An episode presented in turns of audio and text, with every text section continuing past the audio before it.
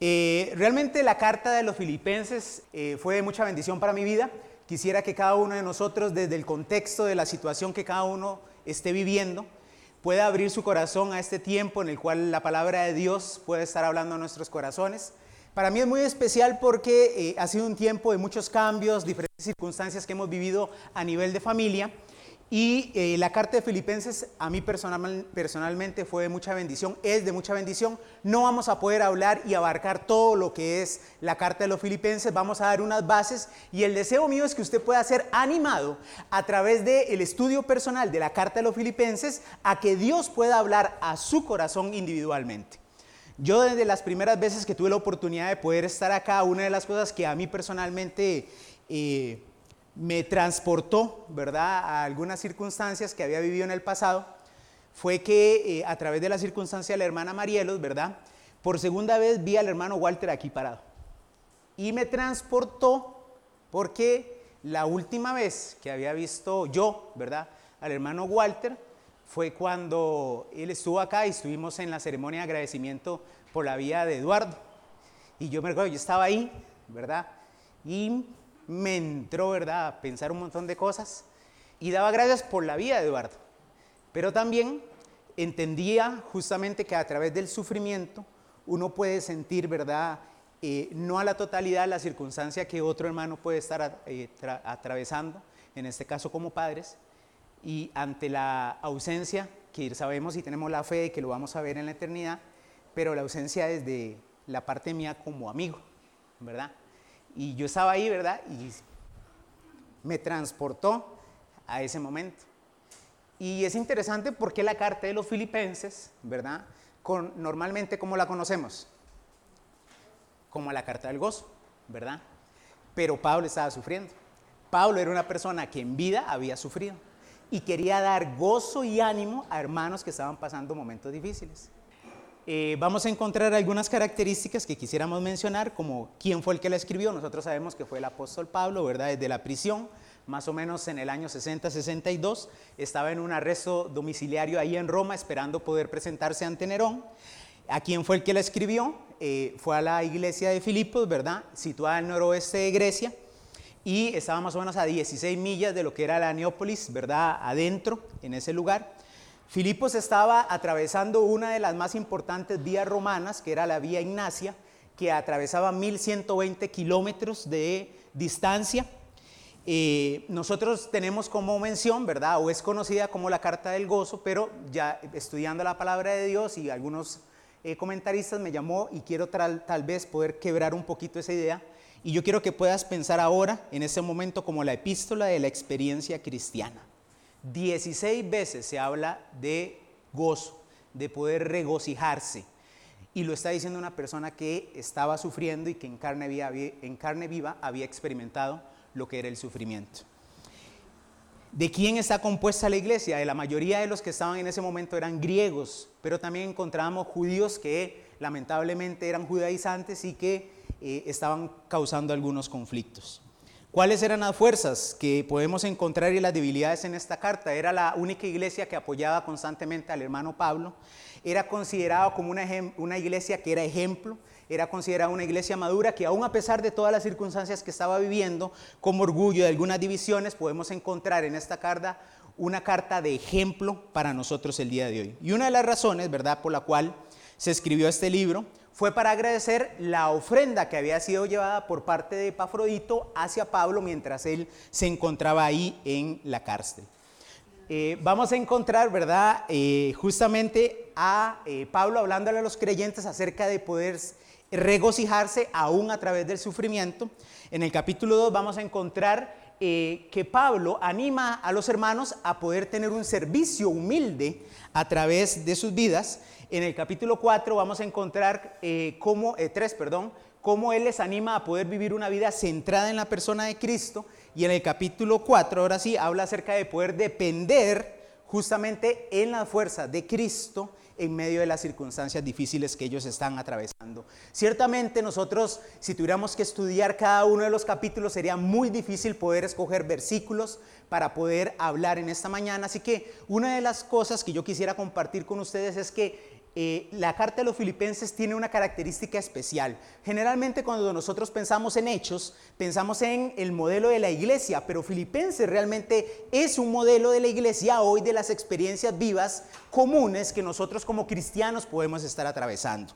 Y es desde ese punto que yo quiero que tú puedas detenerte en esta mañana y poder pensar. Vamos a empezar viendo cómo fue que se dieron las bases de la iglesia de Filipo. Y entonces encontramos a Pablo justamente y encontramos a Silas, que dice la palabra de Dios, ¿verdad? Eh, encontramos en la palabra de Dios que ellos estaban orando para poder ir a otro lugar. Ellos estaban pensando ir más hacia el este, pero parece que el Espíritu Santo los detenía y le decía, no, para ahí no. Y entonces encontramos en Hechos, si me puedes acompañar, capítulo 16, el momento en el cual, versículo 9, donde dice la palabra de Dios, que Pablo tuvo una visión de noche y dice que se, le presentó un varón macedonio que estaba de pie rogándole y diciéndole, pasa a Macedonia y ayúdanos. Ahora, qué interesante, ¿verdad? Porque los no de Dios, ¿verdad? En ese momento para Pablo y Silas implicó un B para otra dirección y le dice, allá hay una persona que necesita escuchar del Evangelio. Y diez años más tarde encontramos justamente al, apóstol Pablo hablando a esta iglesia. Una iglesia que era saludable, una iglesia floreciente ubicada justamente en el pueblo de Filipos. Es una carta que solamente tiene 104 versículos y que puedes leerla en menos de 15 minutos. Y en esta carta Pablo les anima a cada uno de sus miembros a poder entender que el sufrimiento es parte de la vida cristiana. Como he tenido la oportunidad yo y tal vez tú en algún momento, de personas que se acercan a ti y te dicen, pero ¿por qué a mí me están pasando estas cosas? Me llueve sobre mojado, pasan situaciones difíciles en mi vida y no entiendo por qué. Yo te quiero animar en esta mañana a que puedas acercarte a la carta de los filipenses y que puedas ver en la carta de los filipenses las respuestas que Dios puede tener para tu vida. Justamente ahí vamos a encontrar, y quiero resaltar, que vamos a encontrar a los miembros fundadores de esta iglesia, que no lo encontramos en otra de las cartas. Y yo quiero que vayas conmigo a Hechos capítulo 16 y vas a encontrar ahí rápidamente, vamos a ver la sala de parto, si lo podemos decir de, una manera, no de la primera palada de la iglesia, ¿verdad? Como edificio. Vamos a encontrar ahí el primer nacimiento del creyente en Hechos capítulo 16. Y vamos a ver a través justamente de esto cómo el Señor pone el énfasis no precisamente en la iglesia como un edificio, sino que la iglesia está formada por personas y no es un edificio. Es una comunidad de pecadores redimidos comprometidos a seguir a Cristo y a cumplir la gran comisión. Y entonces vamos a encontrar ahí, ¿verdad? Tres tipos de personas. Y así los, los dividí ustedes porque me quedan perfecto como tres grupos. Tenemos el grupo número uno, el grupo número dos y el grupo número tres. Estamos ahí en el versículo 11, si me puedes acompañar a Hechos capítulo 16 y vamos a encontrar el primer miembro, y es Lidia, ¿verdad? Dice, zarpando pues de Troas, versículo 11, vinimos a rumbo directo a, a Samotracia y, al siguiente día a Neápolis y de allí a Filipos, a que es la primera ciudad de la provincia de Macedonia y, y una colonia, y estuvimos en aquella ciudad algunos días. La estrategia de Pablo, ¿cuál era cuando llegaba a una ciudad? Iba y a quién predicaba a los judíos. ¿A dónde? En la sinagoga. Pero a diferencia de los otros lugares, en este lugar no había sinagoga. Y entonces encontramos que por lo menos la tradición, ¿verdad? La colección de las tradiciones orales judías, que era la Mishnah, decía que en una ciudad si habían por lo menos 10 judíos, ahí tenía que haber una sinagoga, que era un lugar de adoración. Y dice la palabra de Dios que no encontraba. Ahora, es difícil pensar que en una ciudad de 15 mil personas no hayan 10 judíos. Más me inclino a poder pensar que no habían 10 judíos interesados en poder tener un lugar de adoración para el Señor. Y entonces nos encontramos a Pablo y a Silas que estuvieron varios días preguntando dónde poder encontrar un grupo y ahí encontramos en el versículo 13 que dice que un día de reposo, que era el día sábado, ¿verdad? ¿Sí? Dice Salimos fuera de la puerta, fuera de la ciudad, junto al río donde solía hacerse una oración y sentados hablamos a las mujeres que se habían reunido. ¿Quiénes faltan ahí? Los hombres. los hombres son los que faltan ahí. No había ni un hombre ahí, estaban al aire libre, quiere decir que por lo menos los esposos de estas mujeres no querían poder tener una reunión un fin de semana en sus casas y las mujeres salieron ahí al lado del río y estuvieron sentadas en un tiempo de estudio. Así que en el versículo 14 encontramos a nuestro personaje, donde dice la palabra de Dios, entonces una mujer llamada Lidia, vendedora de púrpura de la tierra de la ciudad de Tiatira, que adoraba a Dios, estaba oyendo y el Señor abrió su corazón de ella para que estuviese atenta a lo que Pablo decía. Era una mujer asiática, interesante porque era una persona adinerada el grupo adinerado, era una persona que dice la palabra de Dios, ¿verdad? Que la costumbre, ¿verdad? De ella era comerciante de púrpura. La púrpura, ¿verdad? Agarren algún secreto para tal vez encontrar un nicho. La púrpura. Es más, se necesitaban 8 mil mariscos para poder eh, producir un gramo de púrpura. Y entonces, ¿quiénes usaban la púrpura? Los emperadores se vestían de púrpura. Los senadores en Roma vestían sus togas blancas con qué? Con tela púrpura. Y entonces encontramos, ¿verdad? A un grupo, ¿verdad? A una mujer que era comerciante.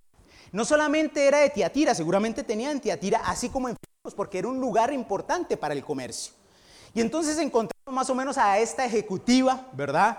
Más o menos una CEO, ¿verdad? Comerciante, que tenía su casa de modas en el comercial Los Higuerones, ahí cerca de la casa mía, ¿verdad? Porque tenían plata, ¿verdad? Y entonces ella estaba ahí escuchando, ¿verdad? Dice la palabra de Dios, lo que decía. ¿Quién? Pablo. Otra manera de decirlo es que ella creyó en ese momento. Una mujer adinerada con otros grupos de personas judías, mujeres que tenían en común. Lo único que tenían en común era a Dios. Nosotros somos de diferentes estados sociales, ¿verdad? Pero tenemos en común la persona de Cristo en nuestras vidas. Ahora, dice la palabra de Dios que es interesante, ¿verdad? Porque la primera persona que Dios impacta en ese momento a través de la predicación de Pablo es una mujer que entendía muy bien que lo que, lo que tenía ella le pertenecía a Dios. Y que era un instrumento que Dios podía utilizar. Tanto más es así como vos te puedes dar cuenta que posteriormente dice la palabra de Dios en los versículos 15, que dice que eh, se, acercaban a, e, eh, se acercó a ellas y les obligó a que se pudieran quedar en su casa, le dice a Pablo, una vez que habían sido llevados a su casa. Ahora, eran personas que entendían lo importante de poder estar reunidas alrededor de un centro. Nosotros lo vimos con el pastor. En el centro tenía que estar Dios.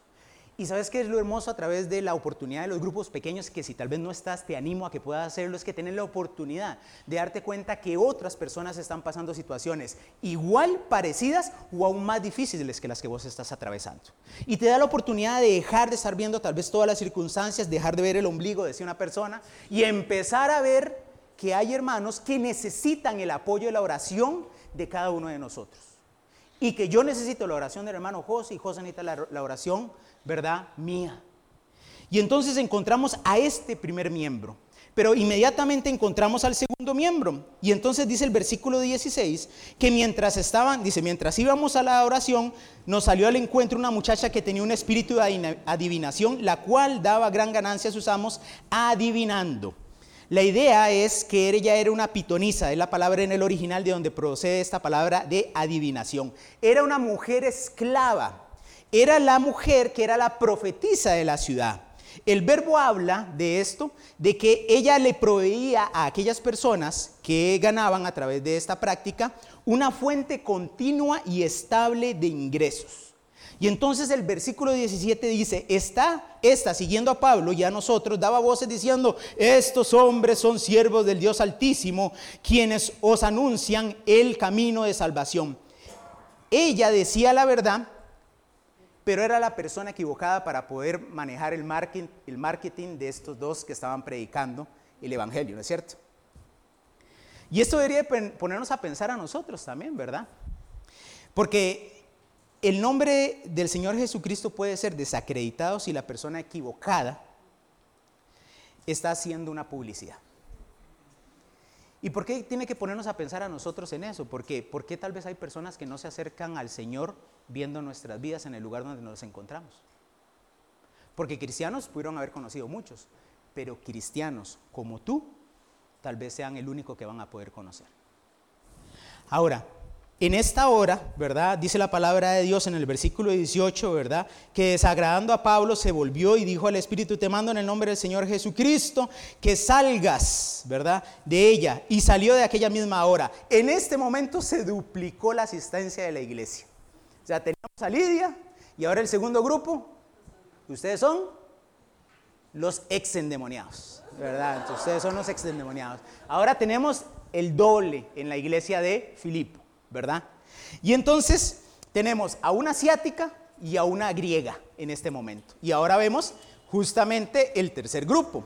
Y entonces en el versículo 19 se alba el arboroto, que era algo característico con Pablo en la predicación, y dice, pero habiendo, dice, pero viendo sus amos que había salido la esperanza de su ganancia, prendieron a Pablo y a Silas y los trajeron al foro ante las autoridades y presentándolos a los magistrados dijeron, estos hombres siendo judíos alborotan nuestra ciudad. Por, por ahí esto era una razón por la cual los judíos, es interesante, tal vez no tenían el deseo de poder expresar abiertamente su fe. Y entonces ellos vienen a trastornar no solamente la cultura, sino la economía de los ciudadanos romanos. Y entonces Pablo más adelante, viendo en experiencia propia, hablándoles acerca de la ciudadanía en Filipenses capítulo 3, versículo 20, les dice a que ellos tienen que mantenerse firmes aún a la presión.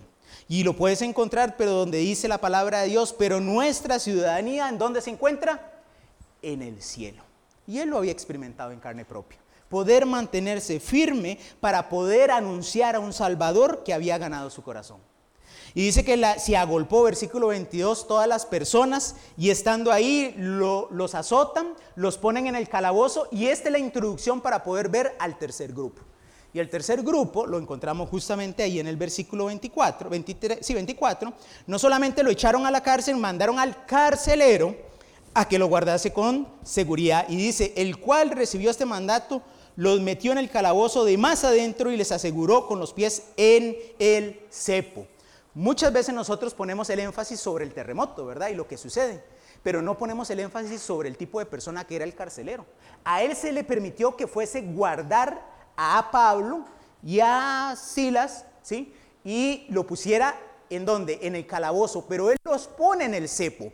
El cepo era otro instrumento de tortura no les pidió que hicieran eso. Entonces tenías a estos hombres en el cepo, lacerados en sus espaldas, que de pronto empiezan a cantar y orar en medio de la noche. ¿Y, ¿y qué es lo que sucede inmediatamente? Viene el terremoto, ¿verdad? Y es interesante, ¿verdad? Porque si nosotros nos ponemos, ponemos eh, atención a este hecho, nos damos cuenta que vea lo que sucedió, ¿verdad? Posterior al, terremoto, despertando el carcelero, o sea, a él no lo despertó el terremoto. En el grupo pequeño me enteré que hay algunos hermanos que necesitan un terremoto de, 10.5 para empezar a despertarse. Pero a él lo despertó recién ahí, en ese momento se despertó. Y entonces, ¿verdad? En medio de esa soledad, en medio de ese silencio, encontramos a Pablo y a Silas cantando al Señor y hablando acerca del regocijo que posteriormente, 10 años después, les iba a hablar en Filipenses capítulo 4, versículo 4, donde dice, regocijados en el Señor siempre. Y el impacto no solamente fue sobre, ¿verdad? El carcelero, sino también sobre todas las personas que estaban ahí. Porque, ¿qué era lo que se suponía que podría haber sucedido? Porque no solamente las puertas fueron abiertas, sino también las cadenas. Y entonces encontramos el hecho que seguramente ahí donde nosotros nos enfocamos, donde dice despertando el, carcelero y viendo abiertas las puertas de la cárcel, sacó la espada y se iba a matar pensando en que los presos habían huido. Según el código de Justiniano, ¿verdad? Se le decía que aquella persona que tenía un custodio y se escapaba, esa persona tenía que hacerse cargo de su sentencia y, estabas en una cárcel, se habían escapado todos los presos, ¿qué era lo que le iba a suceder al carcelero? Lo iban a torturar y lo iban a matar. Por eso es que él se iba a matar ante el hecho de saber que todos habían huido. Nosotros sabemos muy bien, ¿verdad?, qué es lo que sucede, porque el carcelero que cree en el Señor es bautizado Y nosotros nos damos cuenta ahí en el versículo 31 que dice la palabra de Dios que dice, ellos dijeron, cree el Señor Jesucristo y serás salvo tú y tu casa. Y le hablaron la palabra del Señor a él y a todos los que estaban en su casa. Versículo 33. Y él, tomándolos en aquella misma hora de la noche, le lavó las heridas y enseguida se bautizaron él con todos los suyos y llevándolos a la casa, le puso la mesa y se regocijó con toda la casa por haber creído en Dios. Imagínate conmigo, transporte conmigo 10 años después y está una persona leyendo la carta de Pablo directamente sabiendo que estaba en prisión. Y tenés a una familia con su mamá, Lidia, una persona de alta, de clase social alta, en medio de la gente que estaba escuchando la carta. Tenés a una exendemoniada, bueno, exendemoniados, ¿verdad? Ahí en medio escuchando lo que Pablo estaba diciendo. Y estabas ahí en medio, ¿verdad? De esa gente que estaba escuchando 10 años después al carcerero con su familia. Conociendo de primeramente a Pablo, sabiendo lo que estaba pasando, sabiendo los momentos difíciles que él estaba atravesando. Qué peso el escuchar palabras de regocijo de una persona que en carne viva había experimentado y había sido de ejemplo a cada uno de ellos y que lo estaba haciendo en ese momento encontramos tres clases sociales. La clase alta, ustedes son de clase alta, la clase baja y tal vez la clase media. El imperio romano estaba representado prácticamente ahí, asiáticos, griegos y romanos. Este es el evangelio que rescata a cualquier persona. Y aquí lo tengo escrito. Nadie es tan alto para no ser alcanzado, ni tan bajo para no ser rescatado. Simplemente somos pecadores redimidos que encuentran el perdón y es una iglesia en la cual todos somos iguales. Y solamente donde la gracia de Dios puede unir nuestros corazones a través de una persona, a través de la persona de Cristo. Somos libres en Cristo, pero unidos por su sangre. Así que, previo a lo que vamos a ver en la segunda parte, realmente te animo a que puedas pensar en ver el ejemplo en la vida de Pablo y que tal vez a través de las circunstancias que usted, hermano, esté viviendo, usted también pueda ser de ejemplo a otras personas que ya pasaron por donde asusta. Y poder decirle a esa persona, hay luz al final del túnel. Cuando permites que el Señor Jesucristo esté en el centro de tu vida. Vas a llorar, vas a pasar momentos difíciles, sí, pero el Señor es el único, el que te va a dar la fortaleza para poder sobrellevar cada una de las circunstancias en la vida que nos toca vivir. Quedamos justamente pudiendo pensar un poco con respecto a que vamos a ver simplemente algunas pinceladas, algunas menciones justamente hablando acerca de la carta de los filipenses, que encuentran y encontramos versículos que tiene que llamarnos la atención, que tal vez no vamos a ver a toda la profundidad que lo merece la carta, pero que realmente yo deseo que pueda ser de ánimo usted, para usted en esta mañana, para poder continuar estudiando no solamente la carta de los filipenses, sino recuerden que hemos estado viendo las cartas a la luz de qué personaje? El Señor Jesucristo. Y entonces nosotros vamos a encontrar específicamente, ¿verdad? El desafío, tanto yo como los hermanos que hemos tenido la oportunidad de poder enseñar, de poder ver al Señor Jesucristo en medio de la enseñanza de cada una de las cartas. Considerada como la carta del gozo, ¿verdad? Pero sabemos que indiferentemente de que sea la carta del gozo, mencionada 16 veces, no significa que Pablo estaba sufriendo. Posteriormente, adelante vas a encontrar momentos donde Pablo habla acerca de que él se encuentra triste.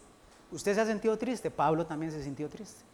Y entonces vemos, por lo menos en la división rápida, así que vamos a tener la oportunidad, ya se me pegó todo ahí, ¿verdad? Pero bueno, ahí en el centro decía Filipenses. Filipenses capítulo 2, si no me equivoco, sí, 2 del 6 al 11. Pero en el versículo del 1 al 11 vamos a encontrar justamente que Pablo eh, va a dar gracias por la preocupación que ellos tienen acerca de la situación que ellos estaban viviendo y cuál era el deseo de ellos, de Pablo, de que la obra transformadora continuara siendo evidente en la vida de los filipenses. Y entonces pasamos al a los versículos posteriores, del versículo 2 al 26, 26, que él habla directamente acerca del aprisionamiento que él tenía, acerca de la situación en la cual él se encontraba y les dice a ellos que realmente esta situación que él estaba viviendo había sido de beneficio.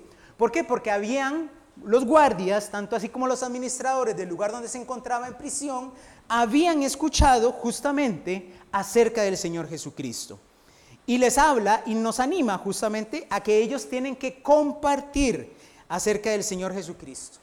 Y él, aunque él se encontraba optimista en algún momento de pensar que podía ser liberado, también era consciente de que no iba a ser liberado. Y entendía justamente y estaba en esa, ¿verdad? En, esa balanza acerca de saber, bueno, si yo muero y estoy delante de la persona del Señor es mucho mejor. Pero si estoy aquí, el Señor me va a confirmar para poder proclamar más acerca de ese Jesucristo que me salvó y van a haber más personas que escuchen del Evangelio. Y entonces ahí en este ensayo, porque realmente la carta no es de un inicio a un final, un hilo, una idea, una idea sola, sino son ensayos y habla acerca del Señor Jesucristo.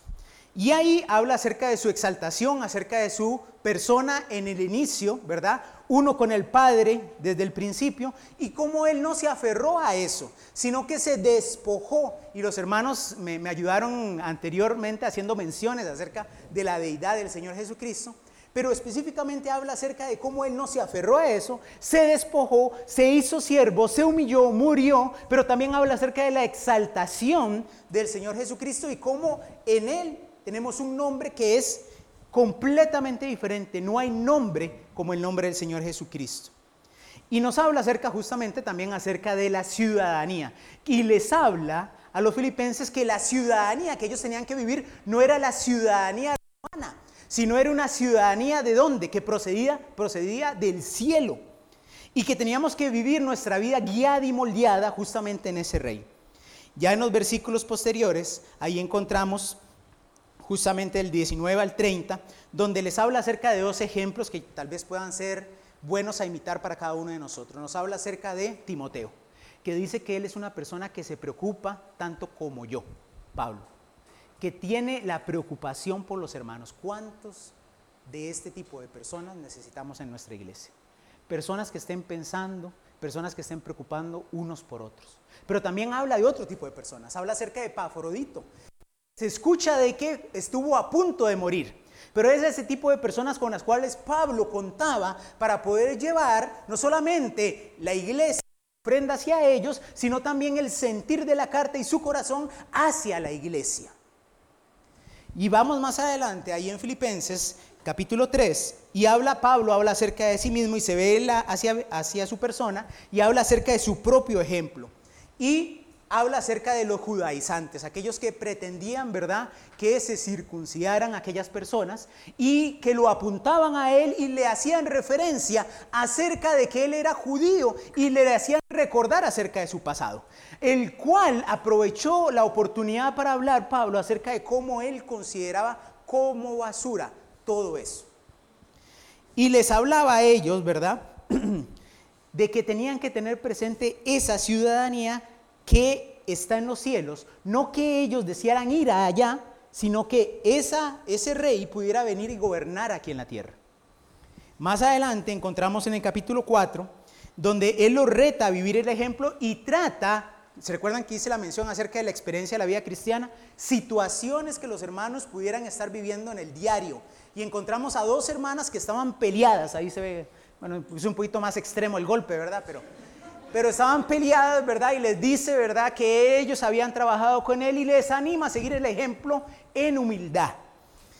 Y después, en el último, la última parte, da sus palabras finales y habla acerca del contentamiento a pesar de las circunstancias difíciles y acerca de cómo nosotros tenemos que vivir no en nuestras fuerzas, sino en las fuerzas del Señor Jesucristo. Con este pequeño resumen, te quiero animar a que tú puedas tomar tiempo para poder ver en la vida de la experiencia cristiana que te toca vivir pasajes que puedan ayudarte a ti para poder sobrellevar los momentos difíciles que vas a atravesar y que vamos a atravesar en nuestra vida como creyentes. Esta carta viene de parte de Pablo y Timoteo y volvamos ahí a Hechos capítulo 16 y recordamos que vimos a los miembros fundadores, ya tenemos aquí dividido el, pueblo, y dice la palabra de Dios, vamos a tomar el tiempo para poder ver al cofundador, si lo podemos decir de esa manera, en el versículo 1, donde dice que después llegó a Derbe y a Listra, y aquí había allí cierto discípulo llamado Timoteo, hijo de una mujer judía creyente, pero de padre griego. y daba buen testimonio de él los hermanos que estaban en Listra y en Iconio. Pablo llega a Listra y los estudiosos, ¿verdad?, hablan acerca de que Timoteo tenía alrededor de unos 20, 21 años y él ya era creyente. No se dice específicamente el momento en el cual él, es creyente, pero eh, la palabra de Dios nos da algunas pistas con respecto de tal vez el momento en el cual él pudo haber creído en el Señor. Hechos capítulo 4 encontramos a Pablo y Bernabé predicando la palabra. Ellos son eh, apedreados. Vemos que Pablo, ¿verdad? Con los discípulos alrededor oran, se restablece y entra nuevamente a la ciudad para poder confirmar a los creyentes. Se considera que en ese momento ahí se encontraba tanto ¿verdad? La mamá como la abuela de Timoteo. Y ahí ellos creen. Y sabes qué es interesante? Eran dos judíos que creían en el Señor y que a partir de ese momento la vida, la vida de ellas iba a ser marcada de una manera completamente diferente. Si nosotros nos ponemos a pensar, ¿verdad? En el nombre de Timoteo es muy interesante porque el nombre de Timoteo significa el que honra a Dios. Si nosotros pudiéramos considerar por un momento acerca de la vida de Timoteo, nosotros tal vez pensaríamos solamente por una mención rápida de eh, estos versículos, de que él vivía en una familia perfecta. Y no era así. Dice que su mamá y su abuela, bueno, su mamá era judía. ¿Y quién era su papá? De procedencia griego. Y ya ahí ya nos da un panorama que la vida de Timoteo no tuvo que haber sido fácil. ¿Por qué? Porque para los judíos casarse con un gentil era algo terrible. Es más, en algunas ¿verdad? familias, los más estrictos, hacían un funeral ante la desobediencia de sus hijos de, hacia sus padres, porque lo consideraban a ellos como muertos. Y entonces encontramos justamente ahí a Timoteo, ¿verdad? En medio de una familia que no era una familia tradicional, tal vez como la que tú y yo hemos crecido. Y sabes que es interesante, un escritor decía, hablando acerca de esto, esta expresión que escribí ahí, que seguramente no se ve, pero dice, el desobedecer a Dios en el pasado no elimina el potencial de honrar a Dios en el futuro. La vida de, de Timoteo no tuvo que haber sido fácil. Posteriormente nosotros vamos a encontrar a una mamá que tal vez había desobedecido a sus padres, pero quiere hacer algo diferente en su vida. Y le pone, aunque es de origen griego, el nombre de Timoteo, que significa el que honra a Dios. Era como que dijera, en este tipo de hogar, en este tipo de matrimonio, con este tipo de pasado, yo no honré a Dios, pero a partir de ahora, Señor, yo te quiero honrar. Y a partir de, a partir de Timoteo, yo quiero ser diferente. Y sabes qué es interesante, muchas veces nosotros obviamos que hay personas que no vienen de familias tradicionales, que vienen con trasfondos difíciles que vienen, hay personas y habemos personas en la, en la iglesia del Señor Jesucristo que hemos pasado momentos muy difíciles. Algunas personas que tal vez se han alejado de Dios, que han cometido pecados y que han destruido familias. Yo nunca me olvidaré cuando tuve la oportunidad de hablar con un hermano que se me acercó, que yo simplemente tenía esa relación casual de ir, venir, y, y yo le daba la oportunidad de hacer algunos negocios, y se me acercó una noche, que me tenía que venir a dejar algo como a las 10 de la noche, y se me acercó y me dijo, hermano, yo quiero agradecerle porque usted sabe lo que yo hice. Usted sabe que yo destruí mi familia. Pero usted, fulano y sutano, son las únicas personas que cuando me ven no me hacen sentir como que soy una basura. E indiferentemente de la situación y lo que haya causado la desobediencia a Dios, nosotros tenemos que en nuestras vidas mostrarle a los hermanos que han caído que nosotros somos personas que también podemos mostrar la gracia de Dios a través de nuestras vidas y aún a través de la casualidad de poder compartir con ellos. Vemos más adelante que otra de las características específicamente con respecto a, Pablo, ¿verdad? Que él tenía la ausencia, ¿verdad?, de su padre. Y este mismo escritor decía, la ausencia de un padre piadoso no elimina el potencial de tener hijos piadosos. Hechos capítulo 16 encontramos a Timoteo, que era conocido, ¿verdad?, como un buen creyente, que tenía influencia, por lo que vemos en los primeros versículos, pero me llama la atención porque en Filipenses capítulo 1, versículo 1, ¿cómo empieza? Búscalo. Dice, Pablo y Timoteo, siervos de Jesucristo. O sea, ya él era un fiel seguidor, pues lo hace como mención en, su, en la carta dada hacia los hacia los filipenses. Timoteo tenía un padre que era ajeno a las cosas de Dios, que tal vez no le interesaba la parte espiritual y que había descansado o había dejado, por lo menos el padre griego, en su mamá, Eunice, que ella se encargara de la parte espiritual de su hijo. Y aquí es donde a, mí me encanta poder pensar porque esto es más normal de lo que parece, ¿verdad? Muchos de nosotros no, venimos de familias tradicionales. Y tal vez en uno del lado de la familia en la que nos toca vivir, tal vez es la mamá, o sea, el papá, el que esté empujando, nos esté llevando, el que nos está acercando de alguna manera consciente intencional que tú y yo podamos acercarnos al Señor. La dedicación de una madre piadosa pudo superar el tener una familia dividida. Y aunque nosotros sabemos que la bendición de Dios es a través de ambos progenitores, no hay padres perfectos y no hay familias perfectas. Podemos ver aquí justamente que aún a pesar de la desventaja en la cual vivía Timoteo, la gracia de Dios proveyó en la vida de él algo que lo hizo ser un hombre influyente en la primera iglesia de Europa. Un joven que era de un hogar espiritualmente dividido, logró vivir a la altura de su nombre que su mamá le había puesto. Un hombre que honra a Dios. Y sabes que como padres muchas veces nosotros queremos acercar al Señor para que nuestros hijos le conozcan. Y tal vez nosotros los queremos empujar para que vayan a la iglesia, para que conozcan de Dios.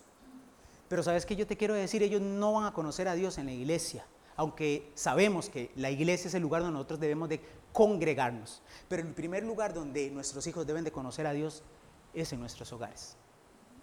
Porque la responsabilidad está en nuestros hogares como padres.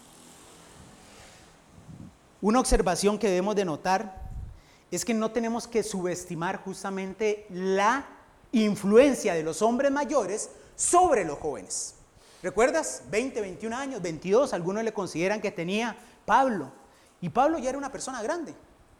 Y él estaba influenciando la vida de Timoteo. Y muchas veces nosotros no entendemos lo importante de la influencia de hombres que nos llevan adelante en nuestra vida cristiana y que están ahí justamente para que sean para nosotros ejemplo, baluarte y sostén en el matrimonio, en el futuro trabajo que quieres. Acerca de la pareja estás considerando y poner atención a ese amor mostrado de ellos, deseando que te vaya bien en la vida. Segunda de Timoteo hace la mención hablando acerca de Pablo, hablándole a Timoteo, Pablo, en segunda de Timoteo capítulo 1, versículo 2 empieza, mira, qué interesante cómo inicia. A Timoteo, amado hijo. Mira, le puede haber llamado compañero fiel, colaborador, hermano en Cristo, pero le llamó como amado hijo. Amado hijo la otra noche, en esas noches que le entran a uno como esposo de poder dialogar y no pelear con la esposa, ¿verdad? Eh, estaba ella regañándome, ¿verdad? Y eh, yo le entro así, en las noches a mí me entra así un poquito como ser un poquito más filosófico.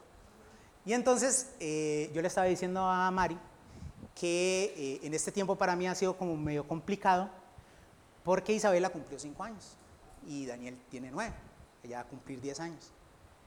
Y yo le decía a ella, a mí me es medio complicado porque fue a la edad en la cual mi papá se fue, o sea, la edad de, Isabela.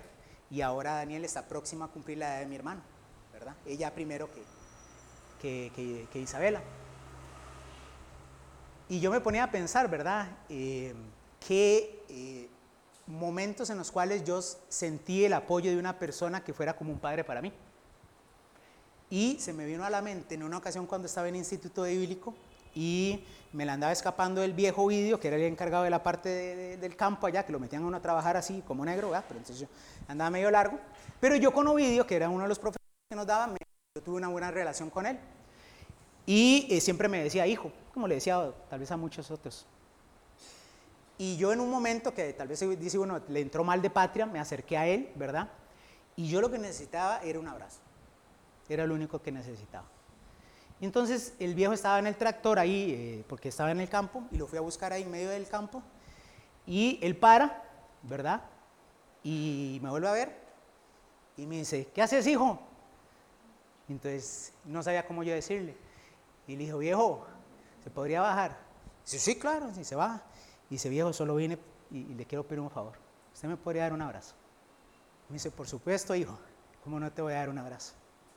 Y Isabela, ella es muy dada a dar abrazos.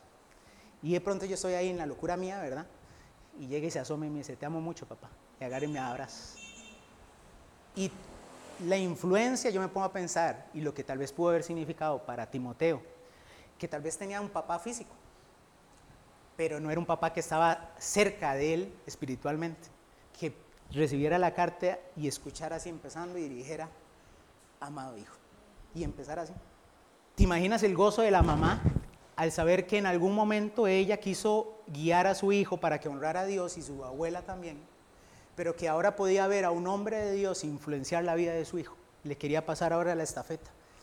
Y que ahora podía ver que sí, en un momento a mí me tocó querer ser la influencia a él, pero ahora Dios había traído a una persona como Pablo para poder influenciar la vida de él. Y no solamente Pablo, sino otro montón de creyentes alrededor de él. Y hermano, en la iglesia del Señor Jesucristo todos necesitamos de personas que nos influyan y que de una manera intencional podamos sacar de ahí, ¿verdad? De donde nosotros tenemos actos sencillos que puedan ser de influencia a las personas. Muchas veces no entendemos lo importante que en una comunidad como lo que es la iglesia, los actos sencillos pueden impactar la vida de una persona. Que decía un pastor en una ocasión, que lo saqué acá, un creyente debería de considerar tener hijos a una influencia directa en todos los grupos de la iglesia, niños, adolescentes, contemporáneos y adultos. Timoteo fue resultado de toda esa influencia. Deberíamos de preguntarnos que tal vez que esos actos pequeños, ¿verdad? ¿Qué actos pequeños podrían marcar a fuego en el corazón de una persona que por primera vez viene a la iglesia?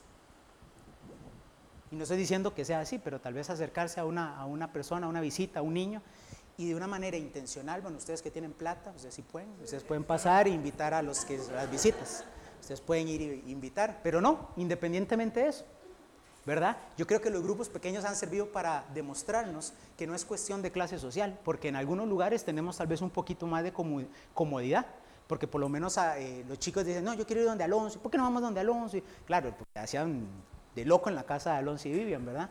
Pero Ahora tuvimos la oportunidad de estar en la casa de Jesús y Admar y fue de bendición. Y es una bendición poder ser también parte de la comunidad de Dios y también escuchar cómo Dios está trabajando en los hermanos y también cómo ellos tienen sus luchas y cómo yo también tengo mis luchas. Y los actos pequeños pueden justamente influenciarnos para poder marcar en el corazón de las personas, niños, adultos, con una llamada, con un estoy orando por vos. Nosotros no sabemos el impacto que podemos tener. O sea, yo recuerdo por lo menos un pastor en Argentina que recién llegado llegó y me invitó a un alfajor, yo siempre andaba limpio, ¿verdad? Pero bueno, agarró y me, y me invitó a tomate, rabus, que creo que fueron de los únicos caros que probé ahí. Y, y, llegaba, ¿verdad? Y me invitó y hasta el día de hoy, ¿recuerdas? Actos pequeños intencionales para poder marcar el corazón de los hermanos que tal vez están pasando situaciones difíciles o palabras que puedan animar, animarnos en medio de situaciones difíciles. Dice la palabra de Dios y empieza de esta manera y les dice siervos, ¿verdad? Vea qué interesante, porque dice eh, versículo 1 que dice cómo se catalogan a ellos a sí mismos. ¿Cómo? Siervos, ¿verdad? Y esta palabra no es siervo referente a aquella persona a la cual se contrataba, sino esta palabra que siervos, vamos a ver si lo tengo por acá, ¿sí? Eh, hace, la, hace la mención acerca de es ser un esclavo. Y, en la legislación romana, ¿verdad? El esclavo no existía como persona. Además, estuve viendo que para ellos ellos lo catalogaban como instrumentos parlantes, para diferenciarlos de los instrumentos mugientes que eran el ganado y de los instrumentos mudos que eran las herramientas. A ese nivel era considerado un esclavo.